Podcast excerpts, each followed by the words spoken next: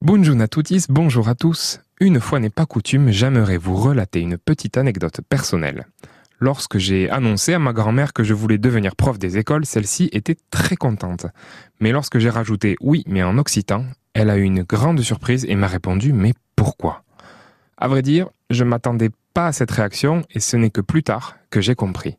Il n'y a pas si longtemps, au début du XXe siècle, la majorité des gens parlaient leur langue régionale, quand il y en a une bien sûr, et non pas français. Les Bretons, les Basques, les Catalans et bien sûr les Occitans. Imaginez-vous bien, on demandait aux instituteurs de punir celui ou celle qui parlait patois, et je mets patois entre gros guillemets, et on les punissait à l'aide d'une signal, un signal, un symbole. Voici le principe.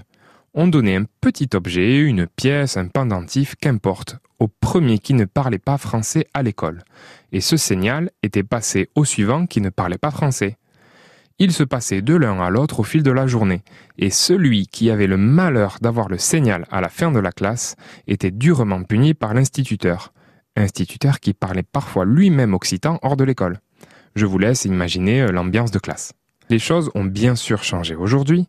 Heureusement, rassurez-vous, bau passe fa passe à lou signal à esculas de ma classe. Je ne ferai pas passer de signal aux élèves de ma classe. Je terminerai cette petite intervention par un appel. Chers amis bretons, corses, catalans, basques, occitans ou qui sais-je encore, n'hésitez plus et signalez-vous.